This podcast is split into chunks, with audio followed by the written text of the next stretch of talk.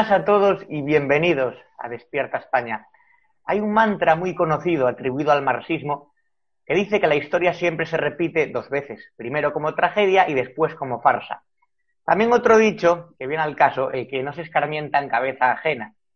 En concreto, con los desastres de miseria y represión devenidos en régimen del terror, que podemos ver en nuestros hermanos latinoamericanos que sufren las tiranías que están tratando de, ser exportadas a Europa. A los que hablábamos del peligro populista que suponía el partido eurochavista Podemos, nos llamaban exagerados, paranoicos, fascistas. Incluso hubo almas cándidas que compraron toda esa parafernalia ideológica con que los chicos del cambio nos bombardeaban a todas horas desde las televisiones. Ahora, inmersos en una crisis institucional como no hemos vivido en décadas, con una parte del gobierno en una guerra declarada de Estado de Derecho y a la monarquía parlamentaria, con el objetivo indisimulado de perpetuarse en el poder, respaldados por los enemigos confesos de la nación, y con Pablo Iglesias diciendo a la oposición que no volverá nunca al Consejo de Ministros, parece incluso que algunos antiguos podemitas se han caído del guindo. A buenas horas, pensarán muchos, muchas gracias. Salga del guindo y deje libre para el siguiente no hay guindos para todos. ¿Será que aquí, de nuevo, no se podía saber? Queremos hablar de los delirios totalitarios de Iglesias porque antes fueron los delirios totalitarios de otros. Ese odio sectario que envenena al vicepresidente se transmite también a la sociedad, creando una fractura entre la población y es además el germen de todo conflicto, azuzando de forma irresponsable la crispación y un odio que no habíamos conocido desde hace mucho tiempo, hasta que irrumpió en política esta recua de impresentables y fanáticos de pintorescos asesores del chavismo y compadres de los protarras. Para hablar de ello está conmigo, como suele ser habitual, alguien que conoce bastante bien las consecuencias de la penetración de estos bandidos en la vida política y social de un país. Erwin Hoyos, bienvenido y como siempre un placer. Roberto, un gran saludo, muchísimas gracias, un saludo a todos los amigos de España desde el otro lado del continente. Darles el abrazo de entender ojo, el abrazo de entender que lo que está pasando son consecuencias advertidas. Esto lo hemos advertido y lo empezamos a advertir hace mucho tiempo, porque hace parte de ese plan estratégico para la toma del poder global, hace parte del plan estratégico diseñado por el Foro de Sao Paulo. Eh, yo advertí, y aquí Roberto y los que han estado siguiendo el programa recordarán, cuando mencionamos que este grupo iba por el poder del rey, que iba por el poder de la monarquía, que iba a literalmente a descabezar al rey de España. Eso es lo que ellos quieren. Tanto que hemos advertido en programas anteriores que incluso la vida del rey está en peligro con esta gente. Por eso, pues hoy no nos extraña lo que está pasando, porque lo hemos dicho ya que esto es la clonación de lo mismo que pasó en Venezuela. Es la clonación de un sistema que tiene unas estructuras ancladas en la sociedad que mediante la técnica de lo que se llama el trasbordo ideológico inadvertido, trasbordo ideológico inadvertido, métanse eso en la cabeza, mediante esa técnica ponen a los medios a hablar del cambio, a hablar de la revolución, a hablar contra la corrupción. ¿Por qué? Porque estos grupos utilizan la corrupción como parte de su bandera política, pero resulta que la gente les compra el discurso y no se dan cuenta que el socialismo es la corrupción hecha política, mientras que en la democracia la corrupción se infiltra en la democracia y le hace daño a la democracia, mientras que en el socialismo la corrupción es parte de la política. Ojo, la corrupción es el sistema, la corrupción es el método, la corrupción, el asesinato, la persecución y el terrorismo. Esos son los métodos. Entonces lo hemos advertido, lo hemos advertido, lo hemos dicho muchas veces. Por eso hoy, de nuevo, vale la pena recordar, mi querido Roberto y televidentes, que España todavía está a tiempo. Por muy difícil que esté la situación, se puede reaccionar. Se pueden generar acciones contundentes para recuperar el país, para recuperar la nación, para recuperar la democracia, para salvar al rey, para salvar la monarquía y para volver a los principios morales y sociales y democráticos que ha tenido España. Antes de volver sobre eso, quiero regresar a unas palabras que has dicho que me han hecho pensar, es cierto, en una democracia es posible que haya elementos corruptos y sean juzgados, encarcelados y que la gente pueda saber de esos casos. Sin embargo, en el socialismo la corrupción es sistémica, es decir, la corrupción es el sistema. Claro, efectivamente. Mire, nosotros hablábamos y voy a hacerles referencia y recordemos algunos puntos del plan estratégico para la, para la toma del poder del Foro de Sao Paulo. Uno, convocar a movilizaciones masivas de desestabilización, estigmatizando los partidos tradicionales, estigmatizando la iglesia, señalando a la clase política como corrupta y a la clase empresarial como oligarquía. Este es el método para llegar al poder. El paso dos, después de llegar al gobierno hay que someter al poder legislativo y judicial a un solo poder. El paso tres, modificar la constitución de cada país para manejar a discreción las facultades de las fuerzas militares y de policía, para tener el manejo del dinero y del presupuesto nacional disponible para financiar toda la implementación de la revolución. Cuarto, impulsar la equidad de género y llevarla a una de las formas de lucha como método efectivo para deslegitimar a los gobiernos que no la acepten. Quinto, desmitificar las religiones, desacreditándolas con hechos irrefutables, por ejemplo, la pederastia, los abusos sexuales, escándalos internos y fraudes económicos, para desacreditar la religión. Impulsar sectas y grupos que se muestren como religiosos, sectas esotéricas que le den a la gente otras alternativas de creencias a las que se les entrene y se les dé formación política revolucionaria. Séptimo, control de los medios masivos de comunicación de manera progresiva, sostenida en el tiempo, para fortalecer la propaganda selectiva, para implementar la propaganda masiva y luego la campaña de culto al líder. Octavo, imponer la agenda progresista, la libertad de promover el aborto libre, financiado por el Estado, promoción de la defensa y el consumo de drogas como parte del libre desarrollo de la personalidad enfocado a captar la juventud, reactivar los valores, todo es bueno, eh, nada es malo. La relatividad, esa relatividad de los valores es la que le invierte los valores a la sociedad. Entonces, todo es permitido, nada es prohibido, si las acciones se ejecutan para favorecer el Partido Revolucionario. Esa es la inversión de todos los valores en donde se incluye la justicia. Y luego viene este que es muy importante, y aquí yo lo advertí desde el año pasado, crear grandes proyectos que se vuelvan símbolo nacional. Ojo, los proyectos de símbolo nacional son muy peligrosos. Crear grandes proyectos que se vuelvan símbolo nacional y que fortalezcan el partido revolucionario. En España detectamos, y yo lo advertí, que iban a mover los restos del general Franco del Valle de los Caídos y eso se lo apuntan, se lo anotan ellos como un gran gesto heroico de símbolo nacional.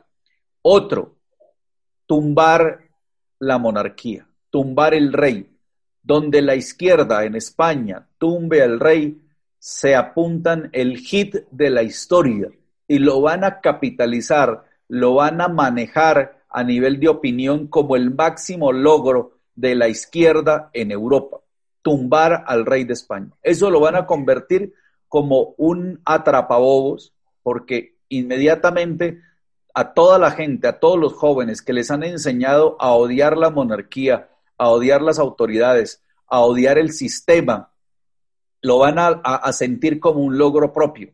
Pero eso no es más que una estrategia para ganar muchos más adeptos lograr las votaciones que necesitan, que será la última votación democrática que necesitan para llegar al poder. Y a partir de ahí, olvídense de que eso tiene reversa. Eso no regresa al pasado. Eso no se puede recuperar. La democracia no vuelve. Luego viene, por ejemplo, que lo advertimos también, yo lo, lo dije en este programa, que el partido Podemos planea para España ejecutar más acciones de impacto sobre el golpe a la estructura del Estado para convertir eh, el gobierno en un gobierno revolucionario, desmontar eh, el reino de España, desmontar la monarquía, para mostrarlo como el gran proyecto del símbolo internacional del socialismo en el mundo. Además, Erwin, sí, vamos, vamos después con, el otro punto, pero quiero hacer un inciso, Erwin, que es que no se trata, en el, debate en España ni siquiera es entre monarquía o república, entre dos concepciones democráticas de, entender la jefatura del Estado, sino que, la monarquía hoy por hoy es el eje central del Estado democrático y del Estado de Derecho. Por lo tanto, eso es lo que quieren tumbar. No se trata solamente tanto de la figura del rey, sino de lo que representa. Y sus repúblicas son repúblicas bolivarianas, son repúblicas soviéticas. Su concepto eh, no es para nada democrático. Esta gente ya sabemos a quién tiene de, seguidores o a quién tiene de, padrinos. Eh, lo que pasa es que en España no estamos acostumbrados al inenarrable espectáculo de matonismo de que un vicepresidente no ya amenace, sino asegure a la oposición democrática que no van a volver nunca a un Consejo de Ministros. Por esto lo hemos venido hablando aquí y desglosado, como estamos haciendo punto por punto, la hoja de ruta del Foro de Sao Paulo. Y luego hay personas que dicen, bueno, eh, yo es que no voy a volver a votar al coletas. Y no se dan cuenta que el daño ya está hecho, que en el momento que esta gente llega al poder, el objetivo es eternizarse en el poder. ¿Y cómo se hace? Eh, sustituyendo a los mandos militares eh, que no les apoyan, comprando los medios de comunicación y comprando la justicia. Y eso está pasando en España. Lo, hemos estado viendo en muy pocos meses desde que está este gobierno de coalición. Lo que ocurre es que el, el votante incauto el trasbordado ideológico que se le impone a la sociedad mediante los medios de comunicación pagados por este sistema, pues llevan a la gente a un sentir eh, social que se genera eh, en el ambiente como que a todos les incumbe. Entonces, eh, por ejemplo, el tema de la, de la corrupción. Esa es la bandera que usa el socialismo para imponerse, la corrupción. Pero ellos combaten la corrupción llevando al Estado a otro sistema. Por ejemplo, estados democráticos que tienen corrupción, entonces los quieren pasar al socialismo para combatir la corrupción, cuando el socialismo es la corrupción en sí. El socialismo es política basada en la corrupción. Entonces, estamos saliendo, eso es como, yo ponía un ejemplo en una conferencia que estaba dictando, eso es como el que le dio el, el, el COVID, tiene ya el COVID, y dice, oiga, yo tengo COVID, pues me subo a un edificio de 12 pisos y me lanzo, porque tengo COVID, cuando tiene la posibilidad de salvarse. Entonces, tenemos la posibilidad de salvar a nuestros estados que tienen problemas de corrupción, profundos problemas de corrupción, gravísimos problemas de corrupción, pues salvemos a nuestros estados desde la democracia, combatamos la corrupción desde la democracia. Pero ¿por qué tenemos que, para combatir la corrupción, saltar al socialismo? Eso es saltar al abismo, eso es saltar sin paracaídas de un avión, ahí no hay nada que hacer. El avión está fallando y usted salta sin paracaídas, pues se mató. Entonces, aquí tenemos unos estados que están fallando. ¿Por qué? Porque la corrupción se tomó la justicia, la corrupción se tomó la política, la democracia. Pues vamos a combatir la corrupción con las leyes que tenemos en la democracia. Hagamos ese ejercicio, pero no tenemos que caer en las redes del abismo cínico, criminal del socialismo, porque ahí ya no hay regreso, ahí ya no hay retorno, ahí ya no hay posibilidades de llorar. Los que ya votaron por el socialismo, yo creo que deben tener en este momento una, un, mea culpa, un mea culpa porque están llevando a España al precipicio. Ya llevaron al país al borde, lo tienen al borde y tienen la oportunidad de regresar del abismo y retroceder o tienen la oportunidad de saltar al abismo. Entonces, yo creo que ahí es donde está la, acción de conciencia de los ciudadanos que tienen que replantearse el paso que ya dieron para que vuelvan al país al estado de la normalidad dentro de las leyes que da la democracia. Vamos a ver ahora las palabras que dijo Hugo Chávez en su momento y las comparamos con las iglesias. Vamos a ver. Y y no es que lo diga Hugo Chávez. No, es que nosotros se los vamos a demostrar. Este año, el año que viene y todos los años y todas las veces que tengamos que demostrárselo, que más nunca volverán a gobernar a Venezuela independiente y socialista, marchando hacia el socialismo. Bueno, Erwin, eh, yo quiero mm, plantear un matiz importante aquí cuando se habla de que está siguiendo los pasos de Hugo Chávez, Pablo Iglesias. Es que Hugo Chávez, en última instancia, tenía el apoyo de bastantes mandos militares, el apoyo del ejército. Él, propiamente, era un militar. Y, sin embargo, España, eh, las fuerzas y cuerpos de seguridad del Estado y, los estamentos del ejército no están con Pablo Iglesias, ni mucho menos. Por lo tanto, tiene una tarea más difícil que, que, la de entonces Hugo Chávez y no es tan fácil dar un golpe de mano, aunque lo están haciendo no por la vía militar, pero sí por la vía civil de ir quitando a mandos de la Guardia Civil, destituyendo a personas de la justicia y poniendo ellos. O sea, la, fiscal general del Estado fue ministra del gobierno socialista, lo que es una cosa que nunca había pasado aquí, una cosa inaudita. Se puede hacer golpes de distintas maneras, ¿verdad? A pesar de no tener el apoyo, como digo, o sea, de momento, y yo creo que durante bastante tiempo, las Fuerzas Armadas apoyan al rey, que es el capitán general de los tres ejércitos. Bueno, yo les hablé al principio del trasbordo ideológico inadvertido. Pues el trasbordo ideológico inadvertido es lo que están haciendo en España. Entonces, están tomando eh, a sectores por partes, sin la presión, solamente con la sugestión. Les están ofreciendo ventajas, les están ofreciendo recursos, dinero, eh, oportunidades para ir ganando espacios. Eh, sería muy bueno investigar si ya empezaron a meter en las líneas de corrupción socialista a los generales de las fuerzas, del ejército del aire, de la Guardia Civil, si ya los empezaron a meter en líneas de corrupción. ¿Qué es eso? ¿Cómo lo hacen? Ellos diseñan proyectos y le dicen al general, venga general, cree usted una empresa y ese proyecto se lo damos a usted, un proyecto que tiene que ver con una asesoría en seguridad para la misma fuerza, por ejemplo. Y les hacen firmar contratos que ellos se los hacen ver como algo absolutamente normal, cuando en esos contratos siempre quedan procesos por, por incumplir o por cumplir y se, se conviertan en delito. Pues a cambio de no revelar ese delito, el general tiene que ya empezar a hacer caso, tiene que empezar a obedecer, tiene que empezar a cumplir los objetivos que ellos tienen porque si no lo persiguen y el hombre va para la cárcel. Entonces, ese es el transbordo ideológico inadvertido mediante el delito pero hay trasbordo ideológico inadvertido mediante la corrupción, mediante el narcotráfico, mediante la omisión en el cumplimiento de sus funciones. O sea, les crean ambientes en donde ya un oficial de alta graduación quiere retroceder y ya no puede, porque ya le pillaron con un acto que se lo van a probar de que es delincuencial y él ya no tiene opción. Entonces, a partir de ahí ya se vuelve un súbdito de ellos forzado mediante el trasbordo ideológico inadvertido, involuntario o el consciente. Y de esa manera los tienen atrapados. Y luego eso es mientras esperan el, el relevo de poner ya generales a los que para ascender en sus cargos, en sus grados, han tenido que pasar por un filtro ideológico que son ellos mismos. Ellos le hacen ese filtro ideológico a estos señores oficiales y los condicionan. Usted quiere ascender, si usted quiere ascender a ser eh, director general de la Guardia Civil, a ser eh, eh, comandante del Ejército del Aire, a ser comandante del Ejército de Tierra, usted tiene que cumplir estos parámetros.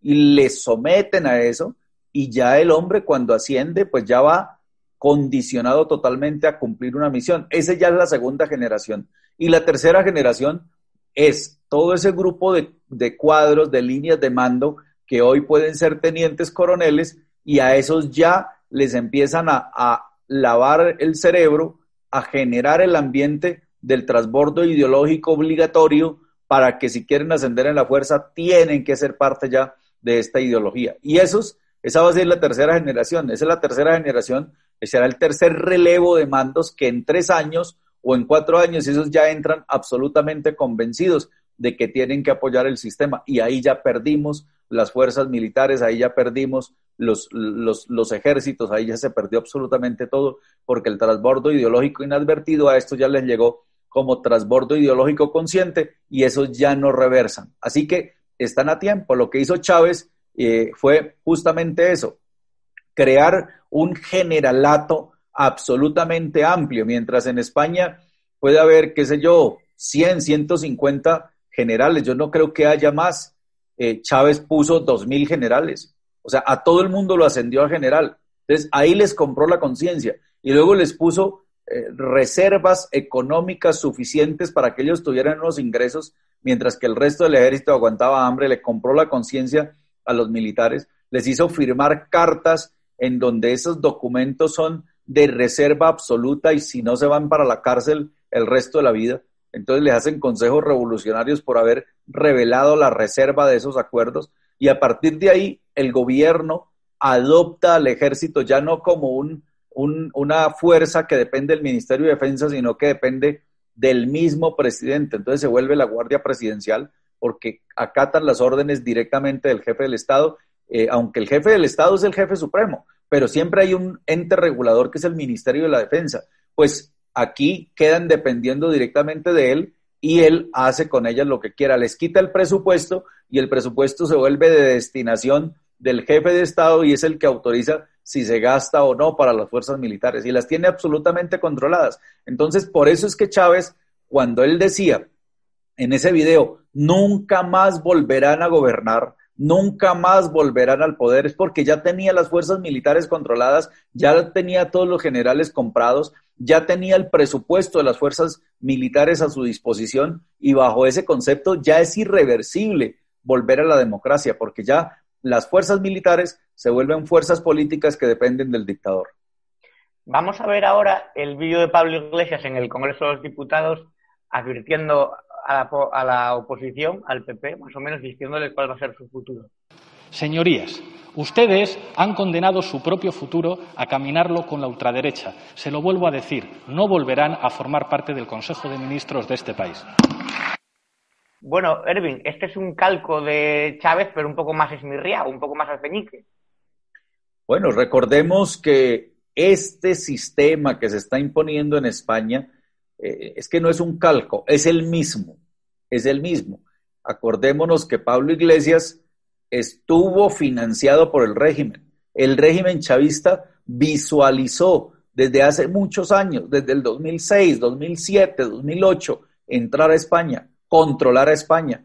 Por eso el régimen chavista adopta a personajes de la línea española del más alto nivel, entre esos meten a, Zapatero, meten eh, a Íñigo Rejón, meten a todos los influyentes de la izquierda, les dan minas de oro, les dan mucho dinero, les compran la conciencia, los pasan a la línea delincuencial internacional de lavado de activos, de dinero no justificados, de negocios con China, con Irán, y crean una gran plataforma económica que se hace técnicamente casi, casi que, intocable.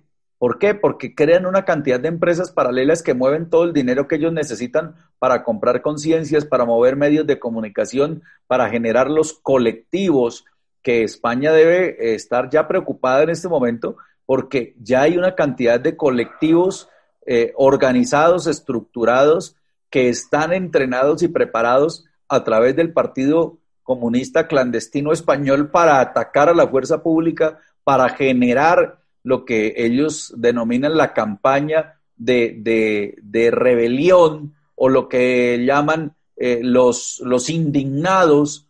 Y estos indignados no son más que grupos de base coordinados por la línea comunista estratégica que va a generar la desestabilización para llevar a la sociedad a las calles, para desestabilizar mediante el movimiento de masas y lograr ahí la consolidación de la toma del poder. Así que España está todavía a tiempo de reaccionar, está a tiempo de corregir esas líneas que infiltran las instituciones, eh, la Guardia Civil, la policía, eh, las fuerzas militares, están a punto todavía de recuperar la inteligencia, porque la inteligencia está influenciada por este sector. Pero una cosa importante que España todavía no ha dejado penetrar del todo la inteligencia. Ahí hay unas líneas que están del lado ideológico del Coletas, como hay otras que están del lado ideológico de la sociedad española. Entonces, ahí, allá adentro hay un fraccionamiento de líneas ideológicas. Todavía están a tiempo de recuperar la inteligencia. En el momento que pierdan la inteligencia, estaríamos hablando de que ya estamos entrando a un estado inviable, entra en riesgo ahí sí la estabilidad de la, de la monarquía y ya entramos en la fase final, que sería la fase 3 de la toma del poder global en España. Además es que al rey lo han apartado de un acto al que va todos los años, lo están, digamos, ninguneando institucionalmente.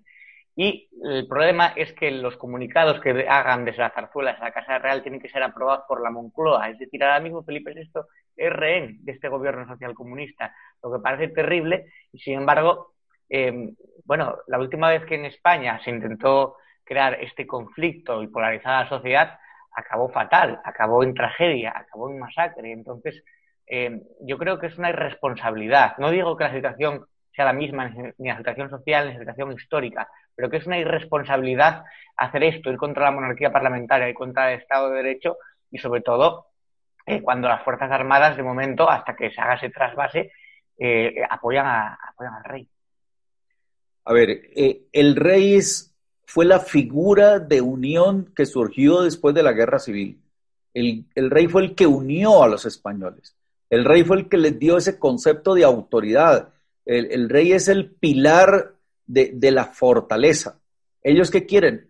Derrumbar la figura de la fortaleza que tiene unido a España para crear el caos, porque es que esta ideología se basa en la imposición de la autoridad desde el caos, desde la confusión. Siembra miedo y reinarás, siembra miedo y cosecharás obediencia. A partir de ahí, todos los que han apoyado a este sistema, todos los que han salido a hacer revueltas, todos los que eh, llevaron a Alcoletas y a todos estos al poder, en el momento que vean que los traicionan y que realmente les impusieron fue un socialismo que es irreversible, van a querer también renunciarle, van a querer también rechazarlo, van a querer también hacerle movilizaciones y marchas para recuperar el poder, volverlo a la democracia, y ahí donde ya no van a poder porque ahí el, mismo poder que ellos apoyaron se va a ir contra ellos mismos y los van a sacrificar. Va a ir contra estos.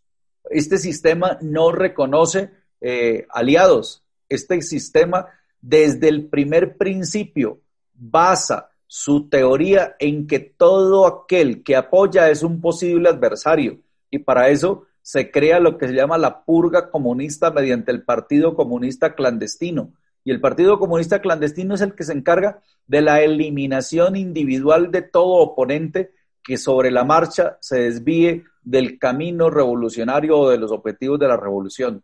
Mientras estén ellos en el poder, es imposible volver a la democracia.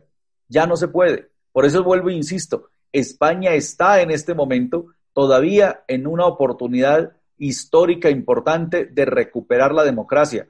Recordemos el, el punto número 11, reformar la educación bajo el concepto de igualdad, de adoctrinamiento y lucha de clases. Esto se toma desde la premisa marxista que dice que para encauzar al hombre hay que adoctrinar al niño. En este momento ya están trabajando desde hace mucho tiempo en las escuelas, en los colegios, en las universidades con los niños, sembrándole el odio contra el gobierno, contra la autoridad, contra la policía, contra la monarquía.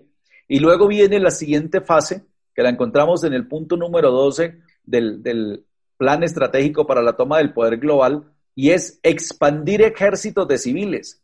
Yo le diría ya a la inteligencia en España que empiecen ya a identificar estas, estas logias, estas hordas de civiles integrados por gente que es afín al partido, que a su vez esta gente estructura unas células que son de control ciudadano que están controladas y localizadas por barrios, por sectores, por calles, donde establecen control estratégico de las juntas comunales, de las cooperativas, de las asociaciones, de fundaciones, eh, muchas creadas con la fachada de los derechos humanos, con fachada de medios de comunicación, de ONGs de, origen social. Entonces empiezan a aparecer los tales líderes sociales. Ese término no es más que una estrategia del comunismo, del socialismo, para darle reconocimiento incluso a antiguos delincuentes que vienen a atropellar y que vienen a eh, manejar organizaciones contra el mismo Estado. Para lograr ese poder legítimo, vale la pena recordar que ellos buscan inmediatamente entrar a los grupos de control social, crear compromisos con la autoridad, crean los famosos cupones o los, o los bonos populares, que eso es dinero dinero no, no efectivo, un, bono que van y lo cambian en una estación de servicio por combustible o en otro sitio por mercado, o incluso les dan dinero en efectivo, que con ese dinero es que le pagan a la gente las movilizaciones. Tenga 50 euros para que vaya a protestar y mañana en su casa tiene un mercado para las concentraciones espontáneas, esas concentraciones rápidas que uno dice, ¿en qué momento salieron 400 personas y llegaron a vandalizar, llegaron a crear estragos? ¿En qué momento? Pues eso se maneja con esos dineros. Las coordinaciones que van articuladas por las redes sociales, en donde uno dice, pero es que acababa de pasar algo y de dónde salió tanta gente encapuchada, tapada la cara, atacando a la policía, que, generando incendios. Todo eso lo maneja el partido clandestino comunista, que es el que está detrás manejando esas articulaciones. Por eso es tan importante el trabajo de la inteligencia civil estratégica, el trabajo de, la coordinación de las redes de ciudadanos que identifiquen todo esto y que los empiecen a denunciar para que las autoridades tengan conocimiento y no se dejen quitar el control de la calle, no se pueden dejar quitar el control de la ciudadanía. Erwin, esto que cuentas a los espectadores de España les sonará mucho porque la semana pasada en Vallecas, desde Podemos y desde la facción del gobierno alentaron unas eh, protestas, unas manifestaciones en el barrio por las medidas sanitarias de gente que no salía a protestar cuando estaban eh, con el comité de expertos inexistente, cuando la peor gestión del, del planeta, ¿no? Contra toda la tomadura de pelo de la pandemia, las mascarillas faltas. Bueno, alentaron a la gente a salir a la calle y luego ese mismo gobierno mandó a la policía a reprimirlos, pero ya habían atacado también a la policía. Y hay imágenes pateando la cabeza de policías, con disturbios y demás. Y eso no fue espontáneo, eso fue alentado desde el gobierno. Eh, Podemos siempre ha querido controlar las calles, las calles siempre serán nuestras y demás. Por eso que estas manifestaciones no son para nada espontáneas. Por eso digo que les sonará mucho, porque ya ha pasado la semana pasada en, España esto mismo que estás contando. Es curioso. Te quiero leer un tuit de Izquierda Unida, el, Partido Comunista en España, de un tío, algunas declaraciones de alguien que tú conoces, y que ahora hablaremos de él, que se llama Enrique Santiago, que dice, según la DEA, podemos ver el tuit en pantalla, según la DEA, el 90% de la droga que entra en Estados Unidos llega por Colombia donde gobierna un partido hermano de Vox, y la, la O de Vox es una cara vomitando. Pero sus delirantes propuestas hacen que terminen por creerse las mentiras que inventan contra Venezuela. Vamos a ver, Ervin, eh, a ver si nos aclaras para a ver si él también nos puede escuchar. ¿Quién es Enrique Santiago? Y dice que todo esto del cártel de los soles y tal de Venezuela que es mentira, que toda la droga está saliendo desde Colombia porque hay un gobierno de extrema derecha. A ver, es muy importante que eh, entender que los socialistas, los comunistas son expertos en decir verdades a medias y las verdades a medias son mentiras. Entonces, una verdad a medias, que sale droga de Colombia, claro, cualquier cantidad, pero ¿de dónde sale? De los mismos que Enrique Santiago le ayudó a hacer un proceso de paz para que siguieran delinquiendo, para que siguieran traficando para que siguieran organizando estructuras armadas que alternan eh, el narcotráfico con el terrorismo y darle fuerza al partido político de las FARC. De allí salen. Entonces Enrique Santiago es el artífice, es uno de los cerebros de esta estrategia de desestabilización que lo que permitió fue multiplicar el narcotráfico. Enrique Santiago fue uno de los que ayudó para que en ese proceso de paz se incluyera eh, el, tal respeto a la protesta social que no es más que el plan estratégico de desestabilización. Enrique Santiago fue el que se inventó que tenían que permitirle a la gente el relevo de los cultivos, de los cultivos ilícitos y que los cultivos ilícitos la gente eh, de los campos los podía hacer, pero que el gobierno les tenía que comprar eh, esa erradicación. Entonces imagínense eso. Eso es como, como contratar a alguien que le haga hostias al diablo ¿A, qué hicieron? Lo que hicieron fue sencillamente generar un sistema para que las FARC pongan a todos los campesinos a cultivar. Cuando llega el gobierno allá, le dicen al gobierno, págueme por esta hectárea, la erradica, pero ellos ya han sembrado dos más para seguirle vendiendo a los narcotraficantes. Esto es un, un, un círculo vicioso narcotraficante y delictivo de nunca acabar. Y ellos fueron los que se inventaron eso. Entonces, efectivamente, sí sale droga de Colombia, pero los que sacan la droga de Colombia son sus mismos aliados ideológicos, los mismos que él ayudó, los mismos a los que les hizo un tratado de paz tramposo, de los mismos que se lucró porque fueron los que le pagaron hacer esa asesoría aliada con el terrorismo, ya que Enrique Santiago es un comunista, secretario del Partido Comunista Español, que estuvo en España, que estuvo en Colombia, que estuvo en Cuba, que estuvo en Venezuela, ayudándole a armar toda esta estrategia narcotraficante a las FARC. Entonces, que no se venga a lavar las manos porque él está en miras de la DEA, está en los ojos de la DEA y esperamos que pronto vayan por la cabeza de este bandido. Es alucinante la cantidad de bandidos que han salido de España y que han hecho sus pinitos por Latinoamérica, por todas las tiranías y por las narcodictaduras. Es una parte sobre todo, del comunismo español que siente fascinación por esos regímenes. Lo sentían por la figura de Fidel Castro, lo sentían, la sentían, esa fascinación por la figura de Chávez y también ahora por, bueno, y también antes, por las FARC y por todo lo que mueve Colombia, Venezuela, con Correa, con Evo Morales eh, también, y, sin embargo en España quieren y no van a, cesar en su empeño de convertir España en reflejo y en espejo de, esos regímenes. Mire, eh, la fascinación no se da si no hay la comunicación estratégica para imponer la fascinación. ¿Por dónde entran las modas? Las modas entran por los medios, por lo visual, por lo auditivo, por ahí entran. Yo recuerdo, yo estaba en España por allá en el 2010, 2011, cuando estos eh, eh, cubanos que llegaron a pedir eh, asilo político a España, que los dejaron salir supuestamente para, por gestiones de moratinos, recuerda eso, ahí nos dimos cuenta con el pasar del tiempo que eso fue nada más una estrategia para generar en España sensibilización y, y por el régimen cubano los españoles cayeron en la, trampa de que este era un régimen que estaba permitiéndole salida a los opositores políticos y que les respetaban la vida y los mandaron allá. Pues los mandaron allá fue solamente para después ellos entrar en una gran campaña para eh, promocionar el régimen cubano en España y los españoles cayeron redonditos en esa trampa y no se dieron cuenta que eso fue una estrategia solamente para ganar alianzas, para ganar eh, que empresas se fueran a invertir en Cuba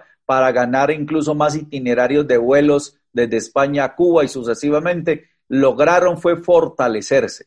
Eso es absolutamente grave, no hacer el estudio geoestratégico, la parte que va detrás de cada acción que significa un beneficio cuando se viene de los partidos comunistas. Ellos no dan puntadas sin dedal, ellos todo lo hacen totalmente medido y calculado y España cayó en eso. Y yo quiero hacerle referencia, eh, Roberto y televidentes, a lo, que, a lo que pasa en Colombia con los jóvenes que están adoctrinando para que se den cuenta lo que es este sistema. Y este sistema eh, coge a la juventud como esta, por ejemplo. Confírmeme si estamos viendo ahí la imagen. Sí, sí, sí, sí, sí. Es lo que pasa en las universidades españolas también, que entran y enseguida son adoctrinados. Entonces, Miremos cómo esta organización que se llama Juventud Rebelde, que es de las FARC, Juventud Rebelde es una estrategia del Partido Comunista Clandestino y es una estrategia de la Internacional Comunista. Esta organización hace presencia en varios países, tanto de Europa como de Centro y de Sudamérica, y cogen a los jóvenes, los instruyen, los preparan, los adoctrinan, les enseñan cómo atacar la policía. Ojo, les enseñan cómo atacar la policía. Y aquí vamos a ver esta fotografía, como donde los que tienen casco de moto son los que hacen el papel de policías y los que están del otro lado son los que juegan a ser los que atacan a la policía. Y aquí el entrenamiento es tan fuerte que incluso los muchachos terminan con la cabeza reventada, con un brazo partido, llegan a la casa y le dicen al papá y a la mamá que era que estaban eh, eh, jugando, nadando, se cayeron de un caballo, estaban de paseo y se estropearon. Mentira, son entrenados de esta manera ruda, fuerte, radical, y cuando estos jóvenes que todavía no tienen la mayoría de edad salen a las calles a tirar piedra, estos ya están entrenados, ya les dijeron cómo hay que atacar a un policía,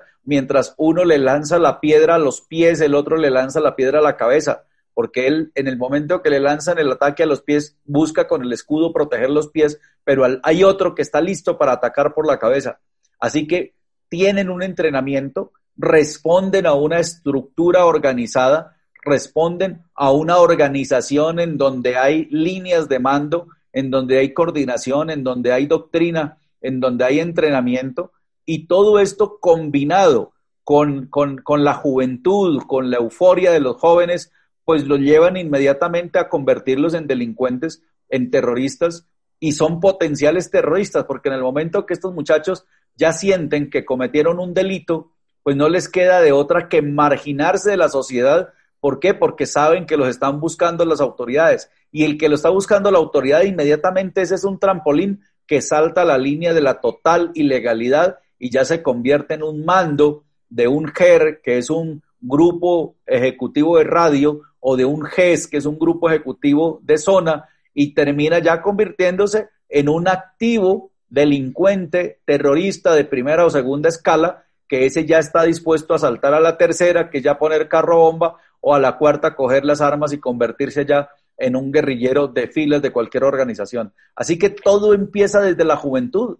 Lo tenemos totalmente documentado, sabemos hacia dónde quiere llevar España y no se crean cuando vean a estos que se tapan el rostro, que son muchachos indignados. No, señor, esos que se cubren el rostro ya tuvieron un entrenamiento, ya estuvieron en clases de, doctrina teórica, ya estuvieron en, técnicas de ataque, manejo de armas, explosivos, ya tienen un adoctrinamiento. Por eso es tan importante que en esto se instruyan también las autoridades para que cuando capturen a estos sujetos no les eh, acusen de simples acciones vandálicas, sino que aquí ya se les tiene que acusar de concierto para delinquir, de alianza con el terrorismo, de pertenencia a una estructura criminal organizada que tiene una línea ideológica de desestabilización del Estado contra la democracia. O sea, esto es absolutamente grave y no puede verse como algo sencillo que es un grupo de indignados el indignado es el muchacho que salió a comprar un helado y se encontró allá la revuelta y le dio por tirar una piedra y se fue para la casa. Ese sería el indignado. Aquí se, se trata de estructuras organizadas, financiadas, que reciben además dineros ilegales, que esa es otra cosa. Reciben dineros producto del terrorismo, producto del narcotráfico, producto de la corrupción, producto de todas las líneas delincuenciales, del delito transnacional, del tráfico de oro, del lavado de dólares, de esas partes vienen los recursos que esta gente maneja. Así que se tienen que ver como delincuentes potenciales terroristas que van por la desestabilización del Estado. Sí, exactamente, además como pasa en Cataluña, que, las, juventudes, los cachorros de Esquerra y de, la, y de otros grupos de la, de la ANC son y darán están organizados, no es algo espontáneo, además bien organizados para, para mm, romper infraestructuras, para cortar carreteras, para organizar barricadas, para hacer boicot. Y también en Madrid, cuando organizan algo así, están bien dirigidos y esta vez, lo que es ya terrible, es que están dirigidos desde el gobierno. Las últimas, los últimos disturbios en Vallecas estaban orquestados y alentados desde el gobierno, lo que es terrible. Erwin Hoyos, muchísimas gracias, seguiremos contando contigo, vamos a seguir eh, alertando a la población, decir que esto se puede parar para no llegar a estos límites, como hemos visto caer a otros países en reinados de terror y de populismo y además de miseria. Porque además en Europa y en España vienen épocas económicamente muy duras de caída del Producto Interior Bruto, de caída de los sueldos y de la economía en general. Así que aquí estaremos. Eh, te mando un abrazo como siempre para decir eh, despierta España. Gracias Roberto. Hay que recordar que el socialismo es la teoría en donde el odio de los líderes somete a los pueblos en la esclavitud de la guerra. Un abrazo y aquí estaremos cada semana para decirles a todos, despierta España. Un abrazo, Erpin.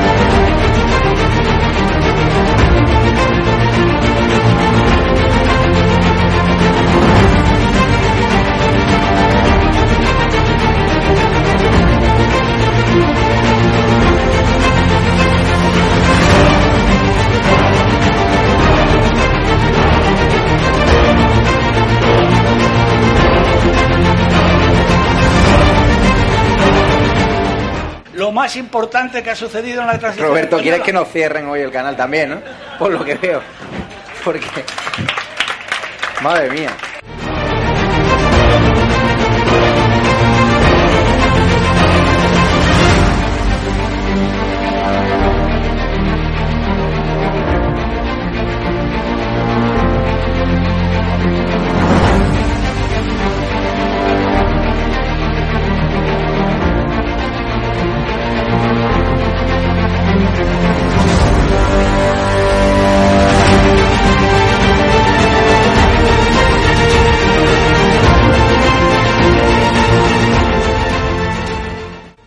Tener como mucho más allá de algún caso diagnosticado. Se tratan de test fiables, homologados, y esto es muy importante. Los test no son parados. Hemos derrotado al virus y controlado la pandemia y doblegado la curva. Con Bildu no vamos a pactar. Con Bildu, se lo repito, no vamos a pactar. ¿Qué le va la vida? ¿Qué le va su vida? Las recomendaciones de los expertos, también de los científicos que asesoran al gobierno de España.